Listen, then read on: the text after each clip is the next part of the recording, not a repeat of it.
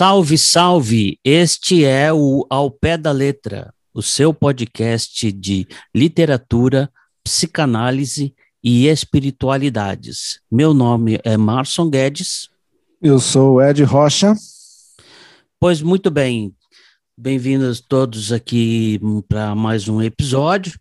E a gente chegou à seguinte conclusão, fazendo uma, uma super assembleia com votação e tudo, e, e, nós chegamos à conclusão de que aquele livro que nós conversamos no episódio 12, o quarto de despejo, ele a gente ainda não aproveitou o suficiente desse, desse livro, né?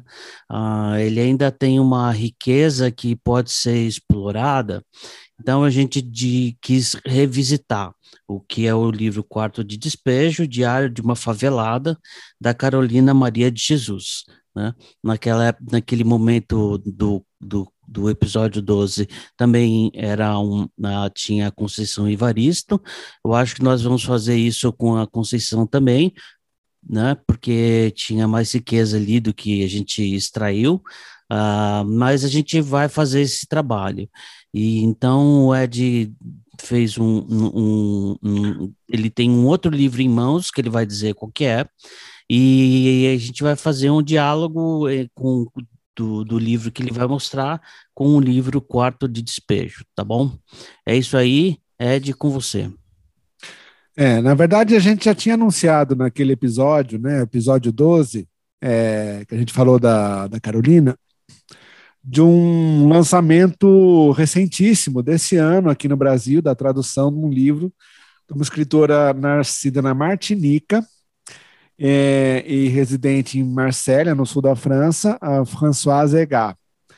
É, e a história é o seguinte, na verdade, assim, retomando a importância de uma escritora como a Carolina de Jesus, é, é, o romance dela, na verdade, o, o livro, O Quarto de Despejo, foi publicado e se tornou um sucesso imediato, né? Então, a pessoa que saiu da favela, do completo anonimato, para uma figura de destaque no cenário literário nacional. E imediatamente, ou quase que imediatamente, o livro dela começou a ser traduzido para diversos idiomas, certo? Uh, uma das traduções, obviamente, foi a francesa. Uh, e o que aconteceu foi o seguinte: uma revista uh, francesa, uma revista editada em Paris chamada Paris Match, publicou em 1962 uma matéria sobre a Carolina de Jesus. Né? Uh, e aí, o título da matéria é ela, ela, ela escreveu um best-seller com papel recolhido no lixo. Né? É, e aí o que aconteceu? Esta cidadã, a Françoise Egat, tinha o costume de juntar os seus trocados, porque a vida dela também era bem apertada, e para comprar essa revista para se manter atualizada.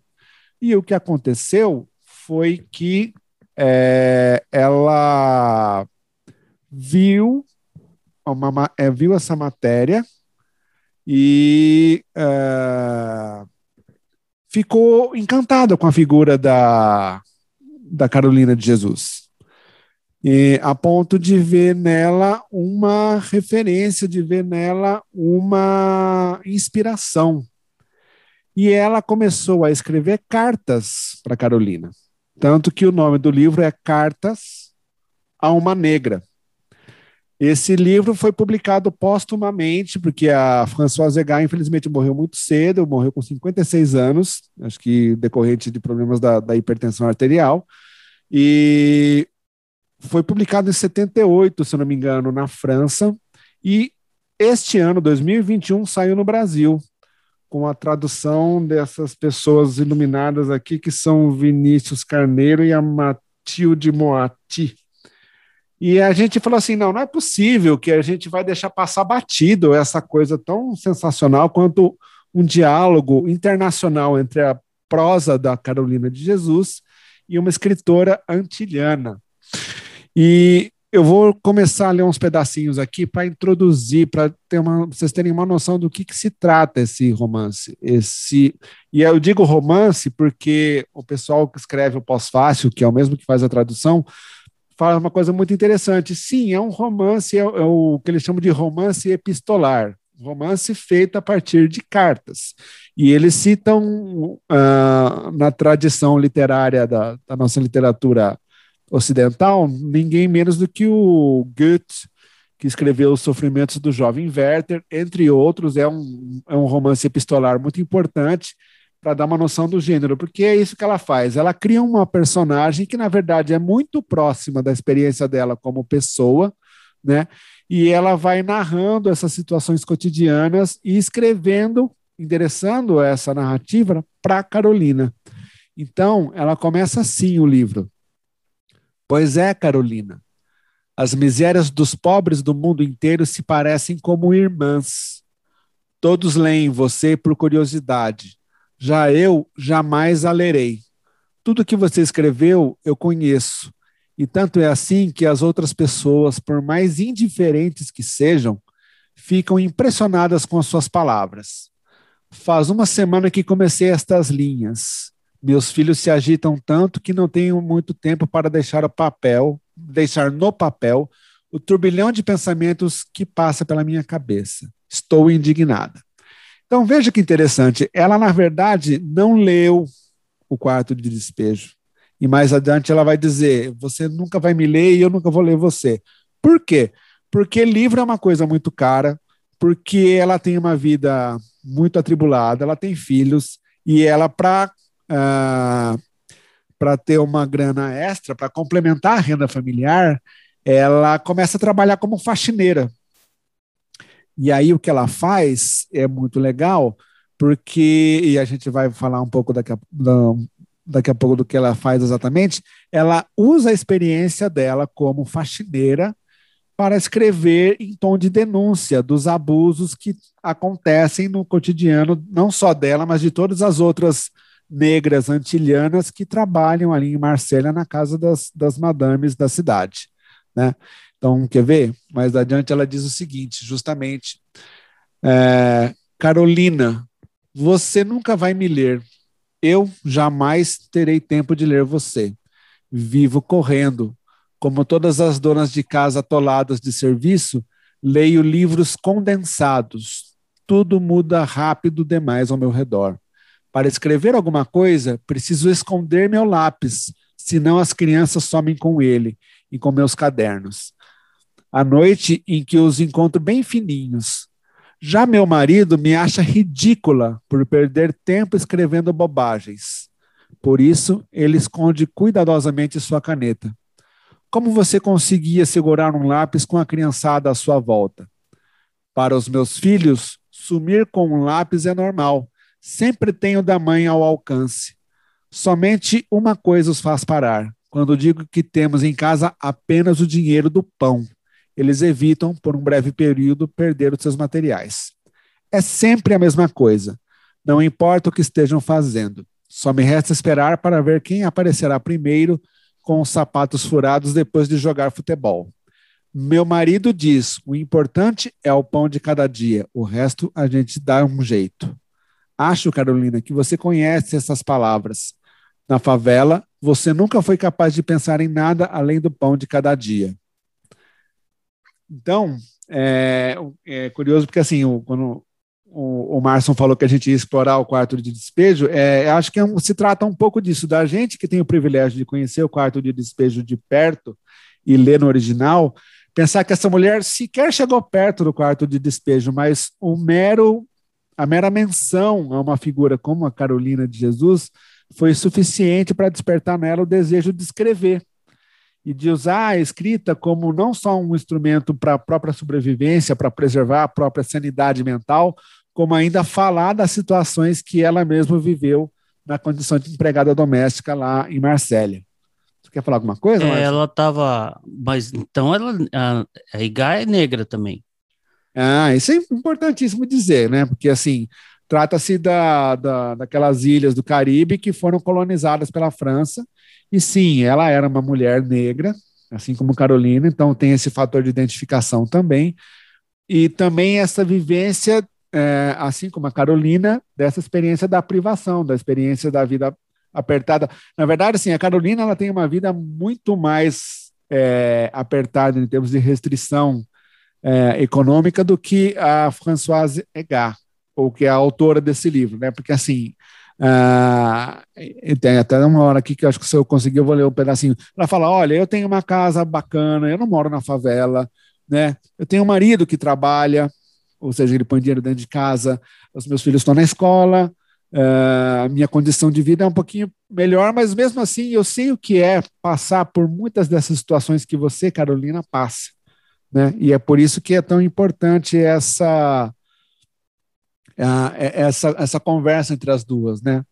É, e você vê, o marido dela não é um cara que exatamente apoia a ideia de escrita que ela começa a desenvolver, né?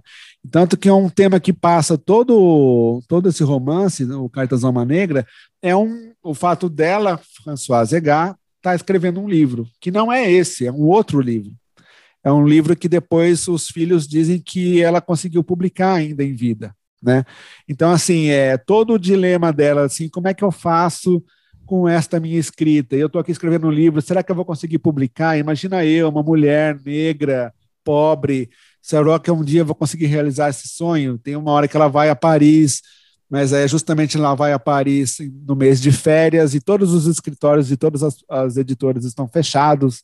Então ela meio que fica tentando bater de porta em porta com o manuscrito dela para ver se aquilo vai ser publicado ou não. É, o fato é que a Carolina de Jesus acaba servindo de inspiração para ela. Então ela diz, quer ver? É, exatamente aqui. É, o marido vira para ela e fala: Sua papelada é um papelão, um mamoeiro macho, flores ao vento, nunca dará frutos. Você tem que falar sobre lanchonetes e piscinas, garotas bronzeadas tomando banho nas praias. As pessoas adoram isso. Quem vai se interessar por histórias de negros? Eu poderia ter desanimado, porque tudo isso é o marido dela falando para ela. Mas, Carolina, vejo você escrevendo à luz de vela, sem a presença de ninguém para lhe dizer que tipo de mamoeiro você é. Me debruço então sobre uma nova página e a encho de realidade. É. Isso é um testemunho da dificuldade do que significa ter um livro na mão, né? É, quando você vai para uma, vai comprar um livro, entra na loja ou vai comprar um e-book, qualquer coisa que você vai fazer, é, o, você acha óbvio que o livro está lá. Você pede o livro, o livro está lá.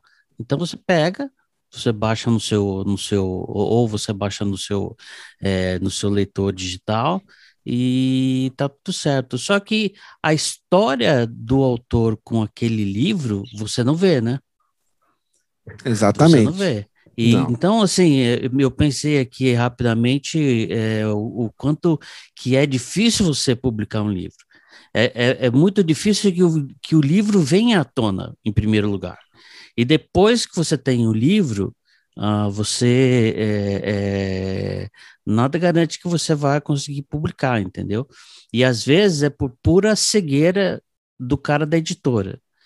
Não é só porque o cara trabalha numa editora selecionando textos que ele sabe direito o que ele está fazendo, ou, né?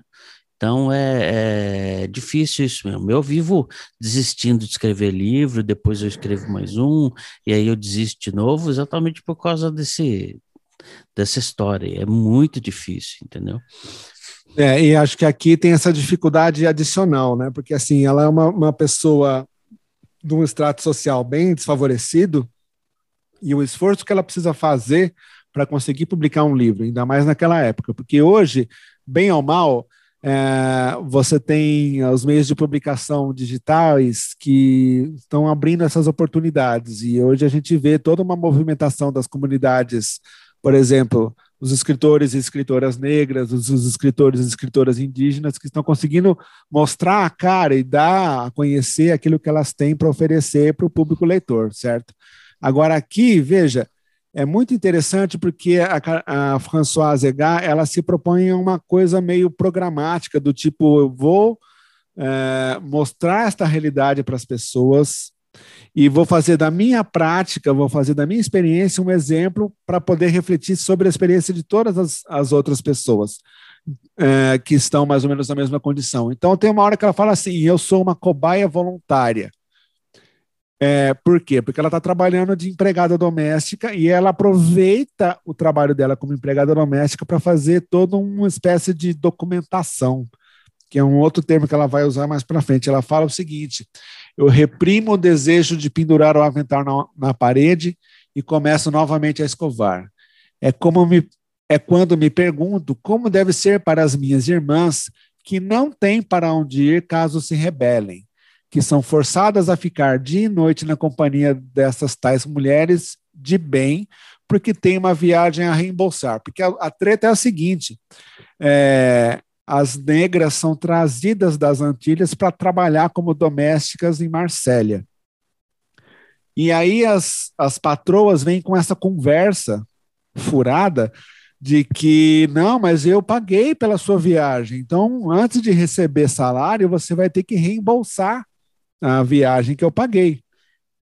Nossa, Casa Grande sem zala total, né? Casa Grande sem zala total. Não é à toa que lá pelas tantas ela usa a expressão de navios negreiros, ou seja, navios negreiros que agora estão fazendo a viagem no sentido contrário. Antes era da África para a América, agora é da América para a Europa, né?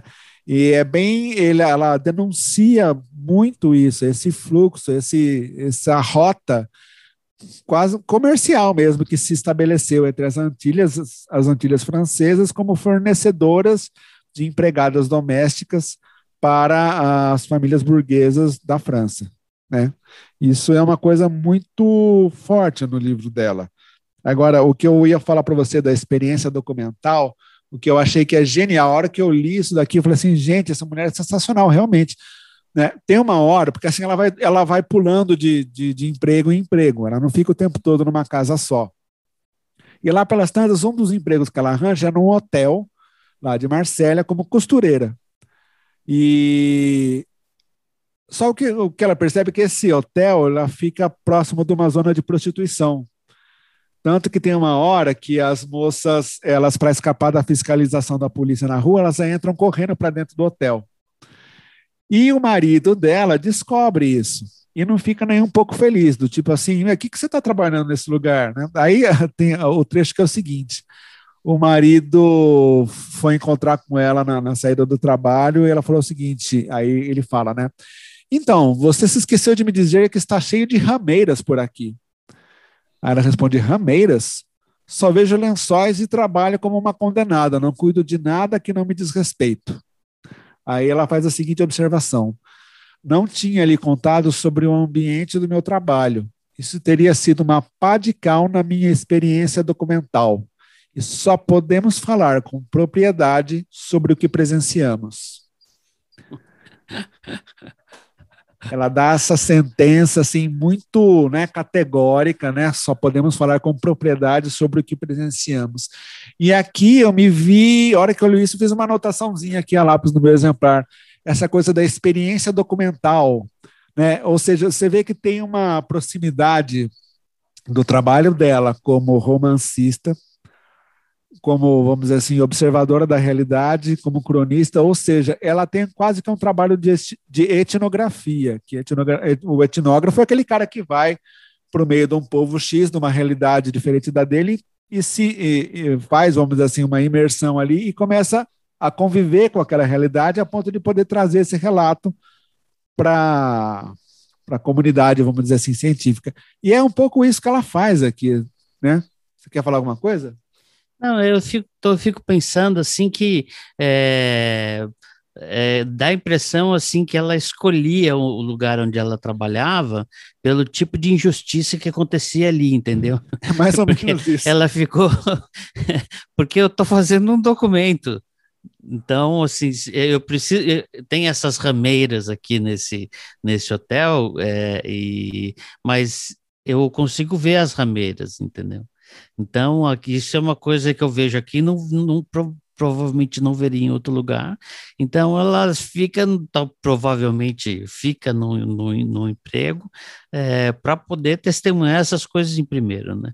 Então ela, ela, ela, quer ver injustiça, de certa maneira, ela vai atrás da injustiça, é, né? É, é, é assim, é, é, o que eu percebi logo no começo é que assim ela tem o tempo todo ela está olhando para essas situações de discriminação é, racial, sobretudo, da, das, dos abusos da, da esfera trabalhista então é uma todo o tempo é uma escrita de denúncia, de revolta e ela tem um lado ativista também, porque logo no começo tem um, uma ocasião em que ela vê uma dessas moças que está com essa dívida entre aspas com a patroa e que ela está sendo super explorada. E ela literalmente ela bate na casa da patroa, ela chama a mocinha, tira a mocinha de dentro da casa da, da patroa para ajudar e falar assim: não, essa injustiça aqui não é possível, não. A gente precisa acabar com isso, vamos tomar uma providência e vamos encaminhar essa cidadã para uma situação de trabalho, ok, mas não tão uh, calcada assim nesta injustiça. E de fato, ela vai descobrindo umas situações. É, teve um outro texto que eu também li que eu fiquei assim é, eu falei, nossa, é, é, é, não é possível que ela esteja falando a verdade, que ela esteja fazendo um relato, uma experiência documental, como ela mesmo disse, porque me apareceu uma situação tão absurda. E eu falei assim, nossa, não é possível, eu estou lendo um livro, um, um, conto de horror. Isso daqui é uma cena de um, um, um filme de horror, mas daí você para e pensa, é, pode ser ficção, mas na verdade, se disser que é realidade, infelizmente a gente vai ver que é verdade. E é um livro, um trecho que eu fiquei até, assim como eu falei, assustado. Eu vou ler esse pedacinho aqui é, para vocês, porque ela vai trabalhar numa casa, de novo como faxineira, e é uma, um povo assim especialmente cruel, especialmente sovina. É, eu não sei se é nessa mesma casa, mas é, tem uma casa que ela vai trabalhar que a patroa tem a pachorra de subir no relógio de parede e atrasar o relógio de parede para fazer a, o tempo dela render, mas é nesse nível, mano. Então você tá uhum. rindo, mas assim, é para chorar, na verdade. É, pela é, mãe do guarda. É, pela mãe do guarda, que assim, é, é, esse tipo de situação que ela relata, entendeu? Então assim, numa dessas situações extremas que ela tá que ela está relatando, ela conta que ela está lá no, no apartamento, ela vai descer para o subsolo para deixar as lixeiras. Então começa assim. Veja se isso não é cena de um conto de terror. Fui ao subsolo deixar as lixeiras. Uma luz fraca iluminava meus passos e o cheiro de mofo prevalecia. Eram duas da tarde duas da tarde, estava difícil me convencer de que adultos como eu não sentem medo. Debrucei-me sobre a lixeira e tive a desagradável impressão de uma presença atrás de mim. Logo abaixo da escada havia uma sombra. A minuteira desligou e eu ouvi um pequeno estalo. Pulei para o lado. Com uma voz átona que estranhamente ecoava, gritei: O que é isso? A sombra apertou o interruptor e uma luz bem-vinda dissipou meu medo. Uma voz trêmula me respondeu: Sou a zeladora. Na penumbra vi avançar lentamente um esqueleto vestido de mulher que logo falou: Eu moro ali. Ela me mostrou um compartimento do porão provido de uma porta. Fora de Paris eu nunca tinha visto aquilo. Não é possível, eu disse. Ela respondeu, mas é verdade. Há 18 anos que vivo aqui. Imagina, sem sol durante 18 anos, com luz artificial, inverno e verão. Meu, meu marido morreu já faz um tempo. O canário que estava na gaiola também. Imagina, pouco a pouco, ambos foram asfixiados pelos gases que entram pelo respiradouro. Nenhuma planta pode resistir e as flores murcham rapidamente quando, por sorte, as compro. Cara, eu li isso daqui e falei assim, mano, não é possível. Ela inventou, inventou de inventado isso daqui. Aí você para e pensa, quando você sabe que as condições de existência e de subsistência de trabalho são as mais absurdas, quando você lembra, por exemplo, da Carolina de Jesus escrevendo todos aqueles absurdos que faziam parte do cotidiano dela, você pensa, putz, eu não sei se essa mulher inventou isso daqui, não. Cara, é. se ela inventou, ela é uma escritora de mão cheia, que vai muito além do documental, né, cara? Porque sim, sim. Né? Não, e, e, veja, é, aqui a gente não, não de maneira nenhuma estou querendo dizer se ela inventou é porque ela é menos criativa ou, ou ela está só viajando na maionese. Não. Se ela inventou, como o Marson disse, ela é uma excelente escritora. Se não inventou e relatou o que aconteceu, ela também é excelente, porque de fato, é, como você bem observou, a, a capacidade dela para detectar injustiças e fazer relatos verossímeis e comoventes dessas injustiças é sensacional, né? Então, assim, esse foi um trecho, e é legal porque depois essa, essa, essa senhorinha, ela sai dali, ela vai morar, vai para um asilo, para uma instituição, ela, ela se torna amiga da, da, da Françoise. Françoise é uma figura, na verdade, muito apaixonante, assim, porque ela tem um senso de solidariedade muito grande e ela é capaz, inclusive, de se compadecer com o sofrimento das patroas, quando, por exemplo, as filhas de uma determinada patroa não passam nos exames que seriam os exames admissionais, admissionais para as faculdades da França. Então, ela vê, ela consegue se colocar no lugar do outro e ver também aquele sofrimento de uma mãe que está triste decepcionada porque a filha não conseguiu passar no exame.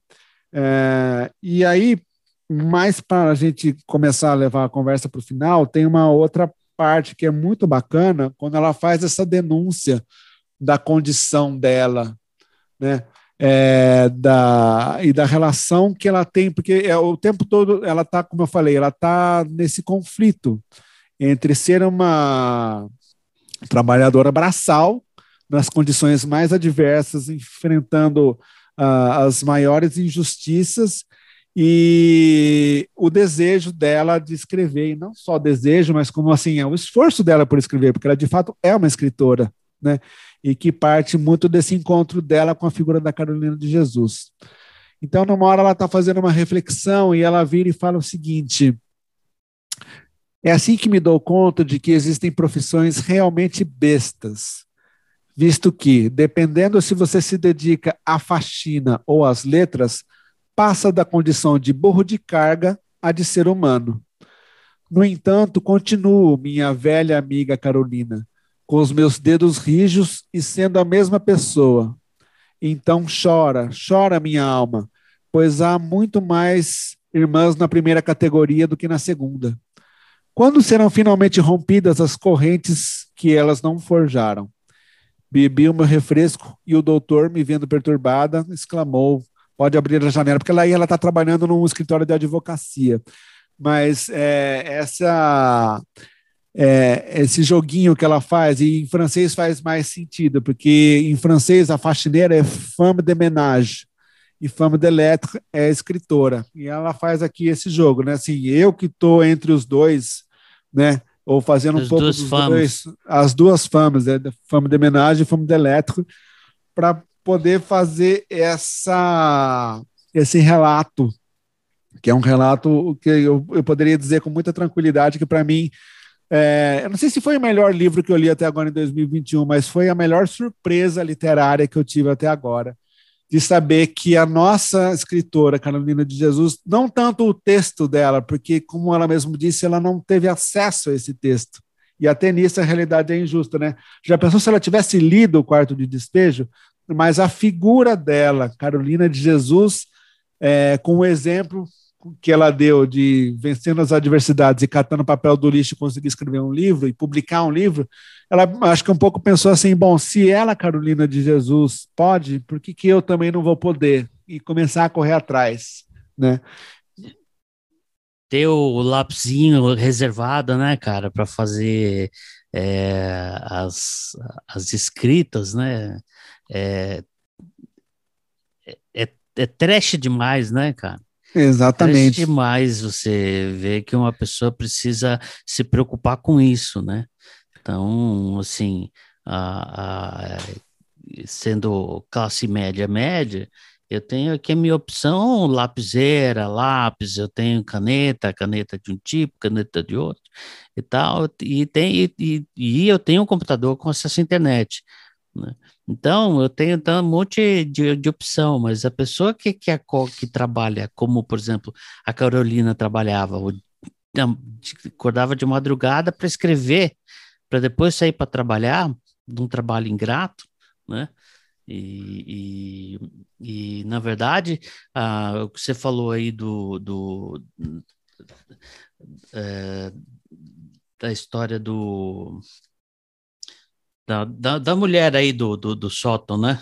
Ah, sim, sim. Então, eu queria ler um, um, um negócio aqui da, da Carolina, do, do livro, né, do, do quarto de despejo, é, que, por exemplo, a diferença de atitude, né?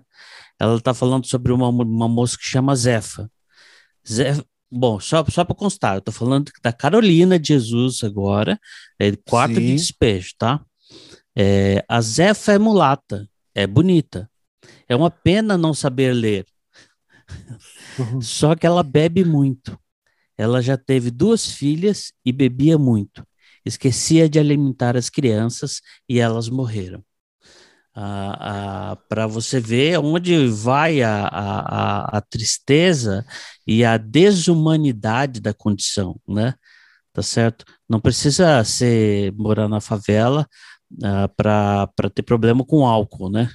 Mas exato, é, é, exato. não precisa, mas que, que tem menos, muito menos opções de, de, de muito menos saídas existenciais tam, também, né?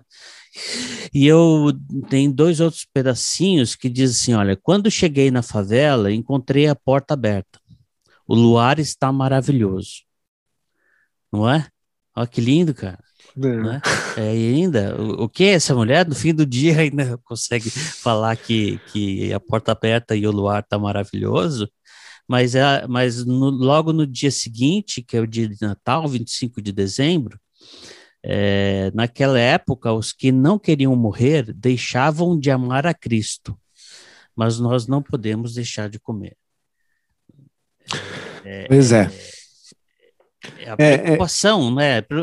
Preocupação, porque mesmo quando você fala, quando o marido dela fala assim, tem que garantir o pão e depois qualquer outra coisa, né, Claro que faz sentido, né? É, isso faz, faz todo sentido. É, é, mas a gente não entende a, a, dimensão do que é que essas pessoas passam. Né? É, eu quero só, eu acho que assim, o bacana das duas, embora uma não tenha lido a outra, né? É esse olhar para a realidade e essa capacidade aguçada e sensível de captar e expressar isso, de transmitir isso literariamente para os leitores, né? Tem uma coisa que eu, que eu acho que é muito bacana dizer também, quando eu falei agora há pouco, né, da, daquela coisa da atividade documental da Françoise lá na, na França, né, misturando o trabalho de escritora romancista, ficcional, com um trabalho também de observação, de quase de trabalho etnográfico mesmo, né? Tem um, um pós-fácil do livro que eu acho que traz um, uma coisa que, que, que eu, eu, não sabia, mas daí eu li que, que, vai bem nessa direção, né? Ela, o pessoal escreve um cita uma, uma escritora chamada Mirelle Rosello, que escreveu um livro chamado Infiltrating Culture, Power and Identity in Contemporary Women's Writing, que ela fala o seguinte, essa Mirelle Rosello, a pesquisa de campo do etnógrafo é substituída no, no livro da Françoise Egar, uh, na narrativa pelo crivo da escritora faxineira, estrangeira que toma nota sobre a opressão de classe, personificada na figura das patroas, subvertendo a lógica da antropologia europeia do século XIX e, por consequência, do colonialismo. Isso porque, tendo sido uma das ciências utilizadas para criar o, entre aspas, racismo científico, a antropologia do século XIX foi uma ferramenta poderosa para justificar as práticas colonialistas do período e, por conseguinte, do racismo, ainda generalizado. Em Cartas a uma Negra, se o europeu é analisado, não é ele quem analisa, sendo então objeto e não agente. É como se por meio da prática da observação antropológica fosse suspensa a lógica científica que amparou o racismo e a consequente possessão das colônias durante séculos. Né? Ela então, inverteu o papel, né? Ela inverteu a direção da coisa. Exato, não é, o, não, não é o ocidental que fala sobre o negro ou sobre o cara que mora lá longe, do índio, do posquímano, né? Exatamente. É, é, não é, é o contrário, né? E...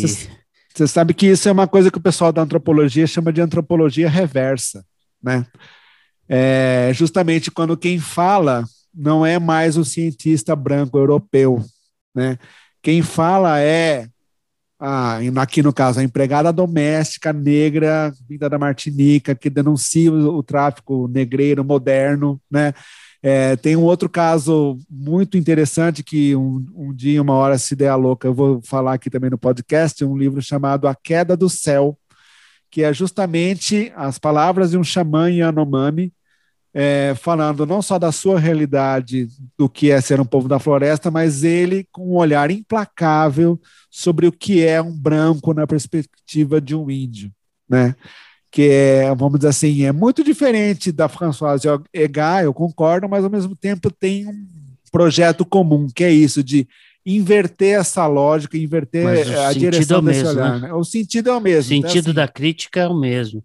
Exatamente. E, e, quem fala, cara, controla, né? Exato. Quem fala, controla. Então, quem descreve, controla, porque você escolhe o que você vai descrever, né? Ah, ah, ou, na pior das hipóteses, não, não descreve porque não consegue enxergar, né? Mas Isso. o objeto fica sempre perdido, né? Quando o objeto começa a ser o sujeito da narrativa. Pois é. Então, assim, sair desse lugar daquele objeto exótico para aquele que tem a voz, tem a caneta, tem a palavra, tem o poder, né? E isso é transformador. Então, acho que você vê é. no caso da Françoise Egar foi isso. Né? É, eu fiquei pensando nisso, cara, que é, que muita coisa que a gente lê, você, especialmente quando você fala de romance ou de poesia, é, é, você tem aquela sensação de que você já sabia aquilo. No entanto, teve uma pessoa que teve a capacidade de colocar o seu sentimento em palavras. Né? E aí você fala, é isso. Né? Então você põe, né? Assim, eu não sei o que eu estou sentindo, mas eu não gosto, é muito ruim. Ué, mas está sentindo raiva? Não está sentindo raiva? É raiva mesmo. Pode ser raiva. Então, de certa maneira, a partir de agora, como você tá, sabe que você está sentindo raiva, porque você não tinha dado um nome ainda, fica mais fácil você saber o que você vai fazer com a, com, com a sua raiva, né? Ah, e eu fico pensando também o poder da palavra, né? Porque se Sim. o poder da palavra é, serve pros, nos dois sentidos, apesar de ser incomum que venha das classes mais baixas para as classes mais altas, que venha é, da periferia para o centro, né? Ah, mas é, o quanto que a ideia de um a, a, a, simplesmente saber que existe um livro que foi escrito por uma negra que catava papel para sobreviver e ainda assim escreveu um livro e foi publicado, é o que, o, o que ela não despertou né, não naquela, naquela pessoa. Então, assim, por isso que, que ler é, é uma atividade tão, tão, tão abrangente, né? É, é, porque mexe com tanto, mexe com seus sonhos, cara. Mexe com coisas que você gostaria de fazer, de você descobrir coisas que você uhum. gostaria de fazer. Uhum. É, é, bom, se ela conseguiu, eu também consigo. É, é isso sempre, é, isso que você falou sempre me faz lembrar as palavras do, do, do, do Antônio Cândido, né? Que acho que eu já falei dele aqui mais de uma vez, e sempre lembro desse trechinho daquele texto dele, que eu também, mais uma vez, vou deixar aqui registrado para você, ouvinte do podcast, O Direito à Literatura. Ele diz: o contato com a literatura não é, é vamos dizer assim, não é inocente, não é inofensivo. É, a literatura vai causar coisas em você que vão ser, sim, que vão deixar marcas. Né? É, seja nesse sentido do que o Marson falou, né? Putz, é, essa pessoa conseguiu colocar em palavras uma coisa que eu sentia, que eu já sabia, mas não sabia muito bem o que era. Ou como pode muito bem falar de outras realidades e abrir e mexer com a sua sensibilidade é, e com o seu intelecto de forma de fato transformadora, do tipo, nossa, a partir de agora eu estou pensando, vou pensar diferente, vou fazer coisas diferentes. Pode ser romance, pode ser poema, pode ser um romance epistolar, pode ser o que seja, né? Mas o contato com esse mundo da ficção, ele não é, é, é ninguém sai dele ileso, ninguém sai dele igual, né? Se você está realmente aberto para leitura. Então hoje, é, só voltando para o começo e indo para o final, é, fica essa sugestão para você aproveitar mais aí alguns meses de pandemia e ir atrás desta pérola chamada Cartas a uma Negra, da Françoise Zegar, publicado pela Todavia aqui no, no Brasil.